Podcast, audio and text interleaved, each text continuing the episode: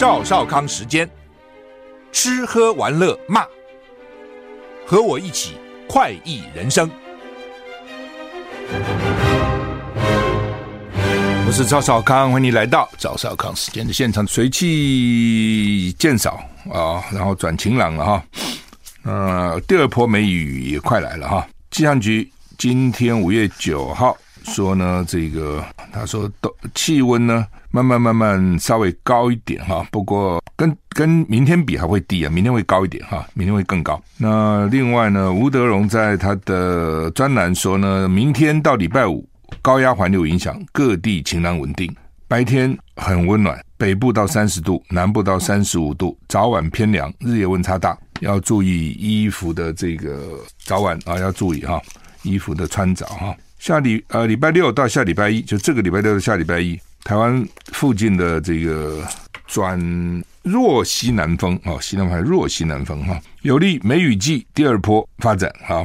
环保署的空气品质预报，反正就是这个礼拜六到下礼拜一，有可能是第二波的梅雨季来了哈，有可能来哈。环保署。说呢，今天环境是东北风，这两天是西南风，现在是东北风。竹苗以北位于迎风面，扩散条件好；中部以南位于下风地方，扩散条件不好。午后容易受光光化学作用影响，臭氧浓度上升。好，我今天呢，宜兰、花莲、台东好，北部苗栗、高屏、金门、马祖、澎湖普通，中部云嘉南不好，北部好，南部不好了，就这个意思了。好，那么。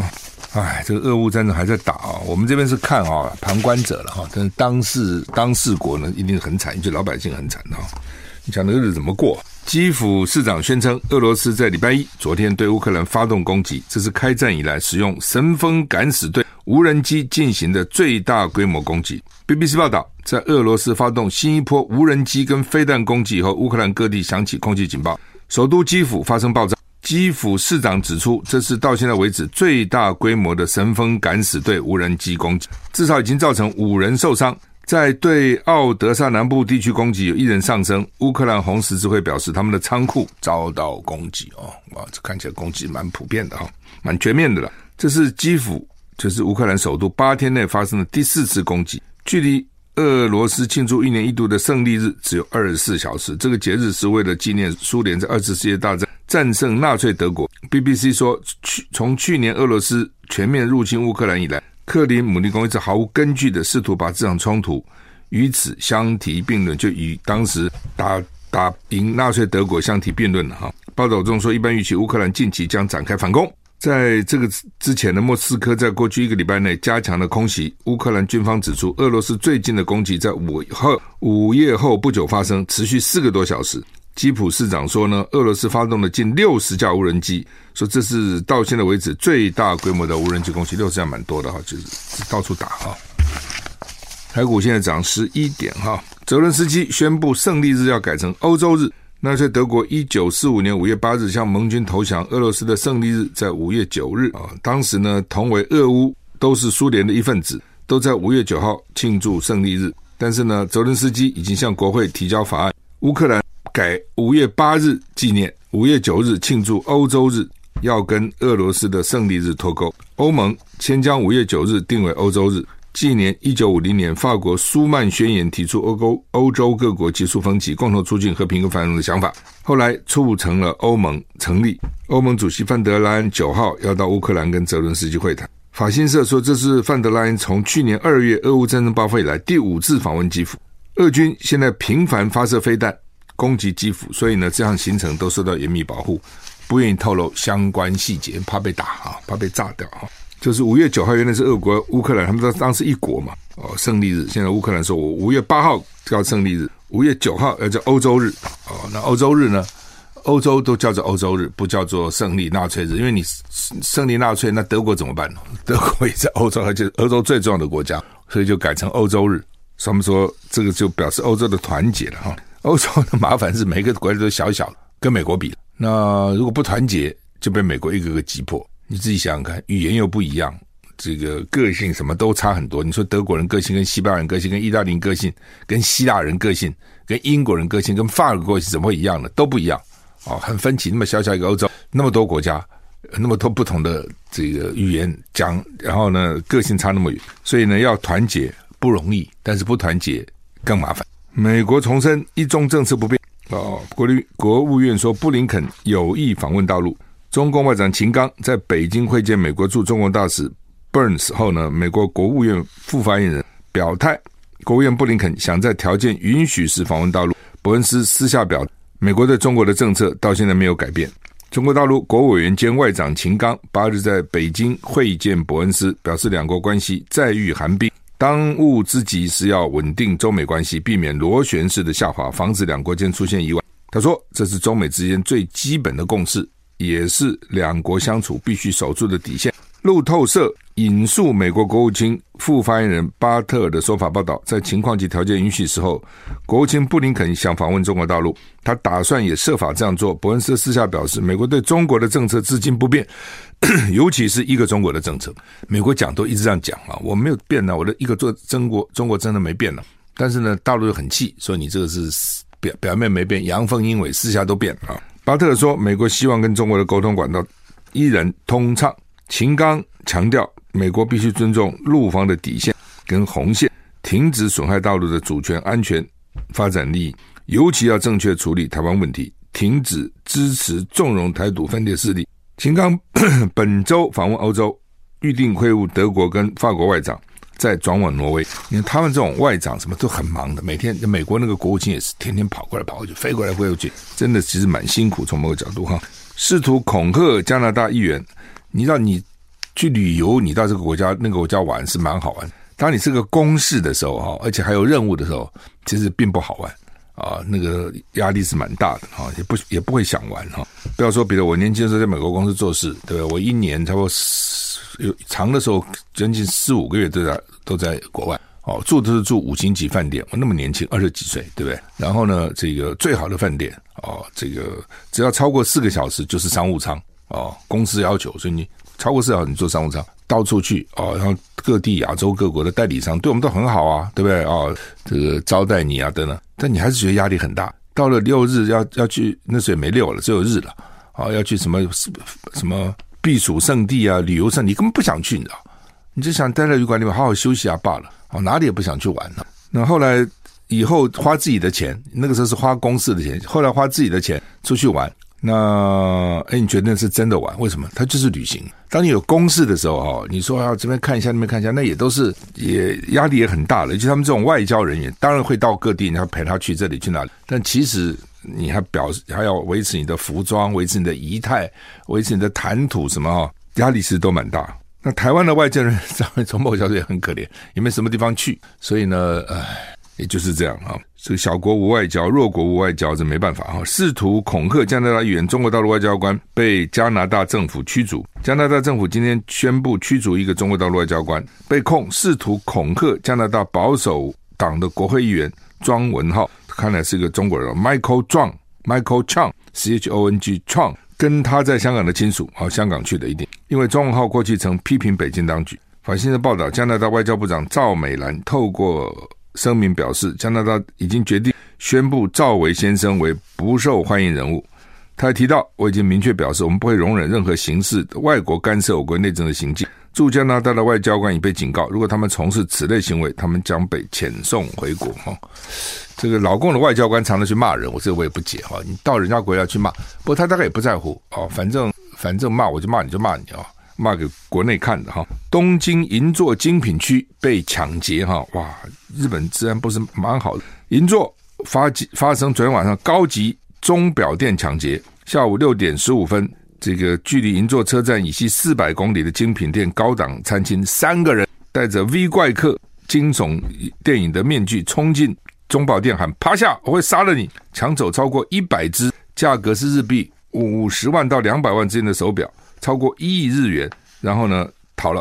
哦，警方说已经 抓了四名嫌犯。马斯克啊、哦，马斯克是这个人是很特别的人哈、哦，他一度还是世界的首富，变成哈、哦，因为他特斯拉卖得好哈。马斯特斯拉创办人亿万富豪马斯克成名以后呢，多次被流传他是因为有富爸爸，所以能够成功，家里还有翡翠矿哈，所以人怕出名猪怕肥。日后。他的这么大的商业帝国是因为他爸爸给他垫底的基础。对此，马斯克否认。他坦言，童年经历父亲经商破产，其实并不幸福。能有今天的成绩，全靠自己白手起家。这这当然也很奇怪。这些富豪都要，包括一些政治人物，都要认为说我自己是白手起家，靠我自己奋斗的，不是爸爸哦等等。其实，就算有个富爸爸，也不是罪恶，这不是你自己能选的嘛。我觉得也不必一定要这样去撇清了哈。为什么哈？你就算有个富爸爸，你那个守城。守住也不错，很多有个富爸爸，他那个造从小就没把那个钱呢七花八花五造六造就造光光了，赌博然后什么吸毒啦什么通通来哈。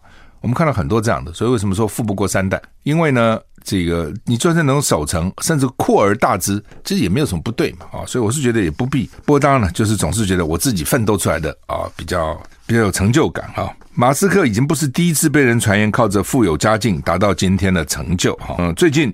推特用户叫 Debra 推文说呢，在南非出生的马斯克出身富有家庭。马斯克亲自回应：“我在低收入过渡到中高收入的家境中长大，低到中高，童年并不快乐。我从来没有从任何人那里继承任何遗产，也没有人给我一个财务大礼包。”马斯克的回文很长，他说：“父亲过去曾经经营一间小型电器机械工程公司，大概有二十五到三十年的时间。”之后遇到财务困难，之后破产长达二十五年，必须靠他跟弟弟来接济。对别人说马斯克在非洲有翡翠矿，他说从来没有客观事实，真的有翡翠矿。他说他爸爸告诉他在上币啊一处矿产有股份，我相信过他一段时间他说，他曾经相信他爸爸说的，在非洲有一个股份矿场有股份，但从来没有人看过那个矿场，也没有任何关于矿场存在的记录。如果真的有矿场，爸爸也不需要靠他们兄弟俩的钱过活。虽然家境并不富裕，但马斯克说，父亲给了他比金钱更有价值的东西。我刚刚就在想说，给不给你钱不重要，你的基因是你爸爸来的。哎，果然他讲了啊，他说像物理、工程跟结构的基础，这才是为他日后的成功种下真正的基础。现在。估计马斯克的净资产是一千七百八十亿美元，是新台币五点四五兆。他的身家在旗下太空探索公司 SpaceX 的新舰 Starship 升空炸成一团火球以后，暴跌了一百三十亿美元。他们就一个事件，哦，就哇大涨；一个事件，哇就大跌啊、所以他那个 这个新舰新舰一一炸，大概他那个股票就跌了啊。那他有不同的股票了哈，不同的公司嘛哈，所以他爸爸给他最重要的东西是物理工程跟结构的基础，其实就是智慧了，其实就是他的脑脑了，还有对对外界的兴趣吧，好奇啊，探索。当然这不是只有他爸爸了，他妈妈其实都有关系了哈，因为各各一半嘛，从父母那边来哈，等等等等哈，所以呢，这点我也觉得哈，钱可来可去了哈，但是给你的给你的脑筋、基因、身体的状况，还有你。态度，面对事情的态度，哦，那个才是一个人成不成功最重要的基础哈。马斯克说，推特将移除僵尸账号啊、哦，他不是买了推特吗？推特执行长 CEO 马斯克发布推文，这 Elon Musk 表示，推特将移除已经停止活动好几年的非活跃账户，移除僵尸账号。提醒用户将会看到粉丝追踪人数的下降。根据推特政策，用户至少应该在每三十天内开启账号一次，避免因为账号长期不活跃被永久移除。三天要动一次，三十天动一次。马斯克入主推特后，主打节流，开除大量员工，并整顿公司的资源与支出，提升员工产出效率后，开始进行开源，包括实施蓝勾勾订阅付费制。用户只要每个月缴交固定金额，就能维持账号显现蓝勾勾的认证。另外呢，还推行内容订阅制，反正他就有一套他的做法了哈，行不行也不知道。开他开始在推特这个开除员工啊，去整顿的时候，也被人家笑了哈，真的被他说啊，这外行啊等等啊。推特员工也觉得啊，这外行啊，这个不懂得老板光有钱啊等等啊。哦，那他那时候好像也说不应该去管制内容啊等等哈，大家在看。到底他能成功不能成功哦？台股现在跌五点啊！中国时报、联合报头版头都登的是侯友谊昨天在新北市议会面对民进党议员的质询啊。那侯友谊说他是联合报说侯是反独反一国两制，中国时报侯友谊说是反一国两制反独哦，反正一样都是一样啊，要坚守中华民国的宪法，不接受以意识形态的分裂，两岸和平是最佳选项啊，等等哈，就是这是侯友的。基本态度立场，所以呢，媒体都登得非常大。那么，因为之前都看到郭台铭啊，在各地呢风风火火办活动啊，那媒体也给他很大的报道。因为道理很简单，蓝金蓝营现在就剩下看起来不是郭就是侯了嘛。那在这种状况之下，呃，他们两个一举一动当然都受到媒体很大的瞩目了。哈，不过最后还是只能有一个出来了，这是政治的残酷的地方啊。政治跟其他地方不同啊，你比如说做生意好了。好，这个郭台铭曾经是首富，那今年说是这个富邦的蔡家兄弟是首富，首富换人做，但都还很有钱呐，也不会是你当了首富我就把你被杀掉了，也不会嘛。马斯克曾经是世界的首富，对不对？比尔盖茨曾经是世界的首富，哦，是华华伦巴菲特也是很有钱，那又怎样呢？好几个有钱的又怎样呢？你是首富，我是二富，他是三富，他是四富。都可以活得很好啊，政治不是的，就是一个总统就是一个赢者全拿。那当然这是为什么他们认为说内阁制比较好了哈，内阁制比较好，没当然都有很多缺点，都不是 perfect，都不是完美的。但是内阁制呢，你第一名的你得到绝大多数的权利，第二名的也有一定的权利，就是我有多少席次多少选票，我就多少说话。总统制是你输了差一票，你什么都没有，这个太狠了。因此总统制呢，总统呢就是想尽办法要能够当。因为太好了，太爽了。就原来不是没有那么名利熏心的人，一旦干上了，也变成下不来了。你看了例例比比皆是这些例子嘛，哈。所以呢，总统制的政治其实就是这样，就是一个。所以我们看侯国现在竞争很厉害，到时候也只会有一个。你说另外一个来当副的吧，不容易啦，哦，因为都是一方之雄嘛，一方之霸呢，我干嘛去当你的副手？哦，而且你说我没有事情干。也就算他都有自己的事情，好好的。郭台铭不当总统，他还很多事情啊。侯友谊不当总统，他是新北市长啊，对不对？新北市管四百万人呢，也是很大的一个一个市啊啊。所以很多人说啊，等他们去送作堆吧，搭配吧。我老实讲，不容易了啊。我不是说一定不行，是不容易的。那好，那呃，现在就是看起来，反正郭台铭的战场的这舞台就在外面嘛，到处跑。侯友谊的战场就在。议会，因为他现在也跑不到别的地方啊，在咨询呐，提前呐，哦，议员咨询提前了，提前还是咨询呐，哦，所以呢，掌握议会其实也是侯友最有利的地方，因为现在议媒体一定去关注议会嘛，你怎么询答嘛，哦，那当然，为什么今天他的反独反一国两制变成这个报纸的头版头，就是因为。大家要知道他的立场。以前他遇到这种问题都是回避的，那不想就是我做一个市长，我把我市政搞好就好，我干嘛跟你们扯这意识形态呢？对，顺着孤情失少意，对不对？讲了这个话，那边高兴，这边不高兴；讲那个话，那边高兴，这边不高兴，何必呢？哦，这也是侯友宜民调一直维持高的原因，就是说呢，这个中间的就是不是那么激烈的意识形态，就他还可以嘛？哦，也没有跟我意识形态差那么多嘛。所以呢，这是他的有利的地方，当然也可能是他不利的地方。但是每个人有每个人的个性，每个人有每个人的意识形态，每个人有每个人的主观的看法嘛。那他现在就比较清楚了，我反台独，我反一国两制。那你反不反统呢？没讲，这个也是高人帮他设计的了。哦，反独嘛，台独嘛，当然台独给台湾带来灾难，反嘛。而且赖清德，你是务实的台独工作者，你是管你是什么的台独工作者，你就是一个台独工作者嘛。你务实也好，务虚也好，你是不是诚实也好，你欺骗也好，你知道后面是台独工作，你就是个台独工作者嘛。那个务实不务实又怎样呢？所以侯友宜这边很清楚，我反对你嘛，我反独嘛，因为独会给台湾带来的战争，而且独也不可能。那另外呢，这个像以前马英九讲的就是什么这个。不独不统不武，其实不独也就是他没有讲到反了，其实就不，我不会宣布独立，但是我也不会去统，这现在不可能统，那你也不打仗，这是马英九的讲法，啊，老共好像也就。吃下来了嘛，不统也没有因此非要怎样不可啊。对老共来讲，反独重于促统啊。我一直认为还是反独促统。虽然这几年他有改变，说呢也促反反统也不行，或者不统也不行，不能无限制的拖，他还是有个轻重缓急嘛。你相对来讲，当然是独对他来讲是最最不可忍受的嘛。独就是跑啦，你只要不跑，将来都有得商量嘛，变化都都有可能嘛。对，你跑了。那就没了哦，所以呢，不能让你跑啊，一定是这样子嘛。你想这个道理，你是他也是这样子啊，不这样想脑筋才坏掉了。然后说，哎呀，这要不这个这个不统跟不独都一样，怎么会一样呢？当然是不一样嘛。那因为民进党把九二共识讲成一国两制了啊，所以侯友这边很很聪明的，其实蛮有技巧的，说我反一国两制啊，我反一国两制。那赖清德最近当然也稍微改了哦，他说他要反共不反中。原来是反中嘛，抗中嘛，现在叫做反共不反中。我反的是共产党，反的是共产党政权，我不反对大陆的十四亿人。那当然他是要这样分了，但是呢，大陆呢自己可能并不是这样分，他就是一党专政嘛。那你赖清德这样讲，当然也可以说我反共不反中，但你也做出来给我们看呐、你光嘴巴讲没用啊。你民进党现在很多的政策，它是反中的嘛？比如你反共不反中，那为什么不开放大陆观光客呢？大陆观光客不是共啊，不是共产党啊，他一般老百姓啊，对不对？那时候不让他来呢？五一劳动节长假，人家到处跑都赚钱，这台湾没赚这个钱，不是很可惜吗？那你说你不反不反不反中，好吧？这个民进党的议员呢、因为把新北市议会变成立法院了。现在也不问什么市政问题了，问的都是什么？你赞不赞成台独啦？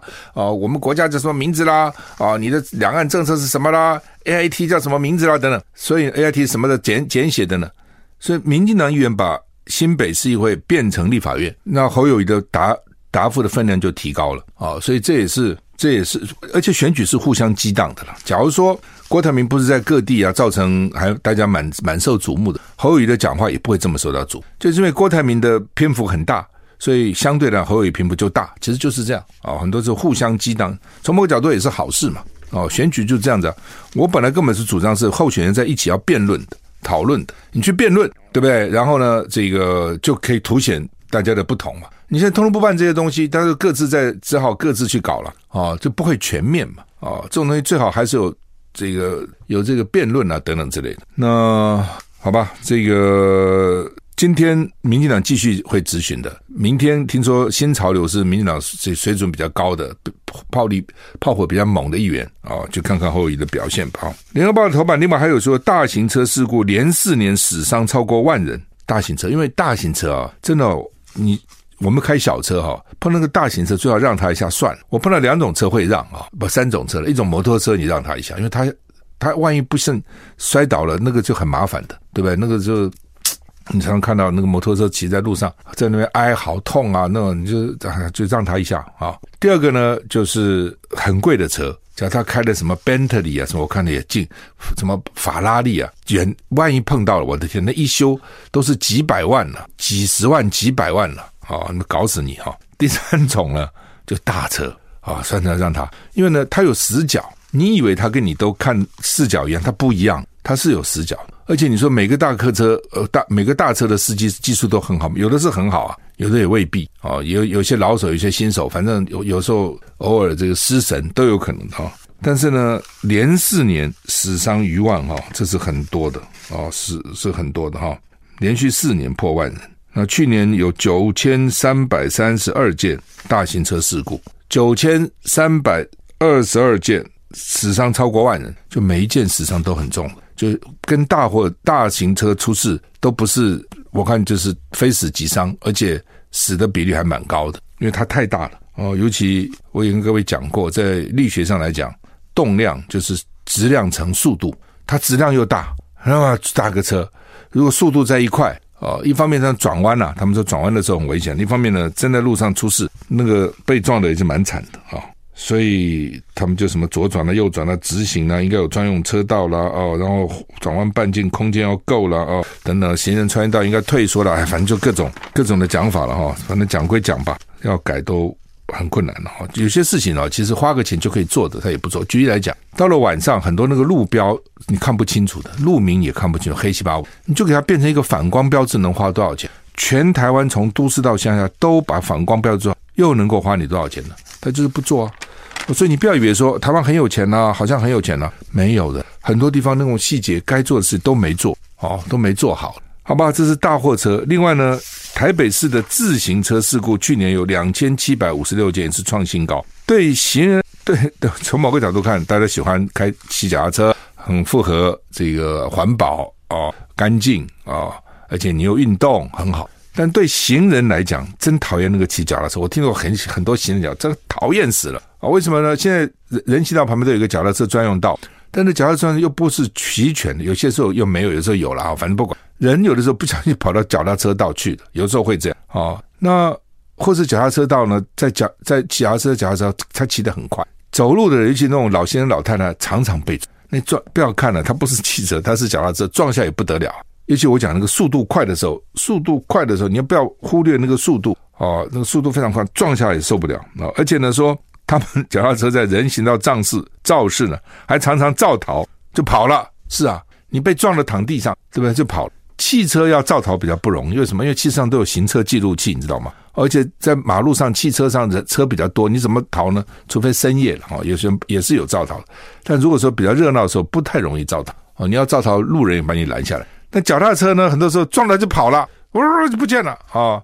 甚至有时也没车牌，你不知道是谁，就跑了嘛。戴个口罩以前，对不对？然后啊就不见了哈。所以呢，议员说呢，车身应该贴编编号啊。交通局议员的言意可行性哈。就我常常觉得说哈，就是说交通工具是这样，大的要让小，这是个原则。开大车让小车，比如说我如果开车遇到特别下雨的时候。就尽量让人家先走，或让摩托车走。为什么？他很，他比你惨。你坐在车里面，你不怕淋雨吗？他是要淋雨的。不管路人也好了，这个开车的人，以前没有说要礼让先走，没有这样强制规定的时候，我也是同样，就是让嘛，就是让大的让小的。同样的，如果这个道理通的话，你骑脚踏车也让行人，行人比你弱势啊。脚踏车比摩托车弱势，摩托车比汽车弱势，小汽车比大汽车弱势，这是 交通链、交通食物链啊一。一练卡一练，那原则就是强势让弱势。你骑脚踏车，你有人的地方你就稍微慢一点又怎样呢？干嘛一定要骑那么快呢？一一一定要横横冲猛撞，非要这样不可吗？你不是在比赛啊？哎，反正就是就是要注意了啊！这撞一下都不得了，你不要以为脚踏车撞了没事啊，脚踏撞了也很大力啊！不要开什么玩笑，也是很凶啊！而且脚踏车因为它这个撞到你以后，那个压力集中在比较小的面积上。所以单位面积承受的压力是比较大的哈，是比较大的。好，那么说台北是有一例哈，是吃了 Costco 的莓果染了 A 肝，还打个问号。所以因为是弱阳性，所以不知道啊。说到底有多少人因为吃了这个有有病毒的、有细菌的，就真的得了 A 肝？卖了几万人了，到底几个人真的得 A 肝？我想大家也想知道这一。好，我们时间到了，再见。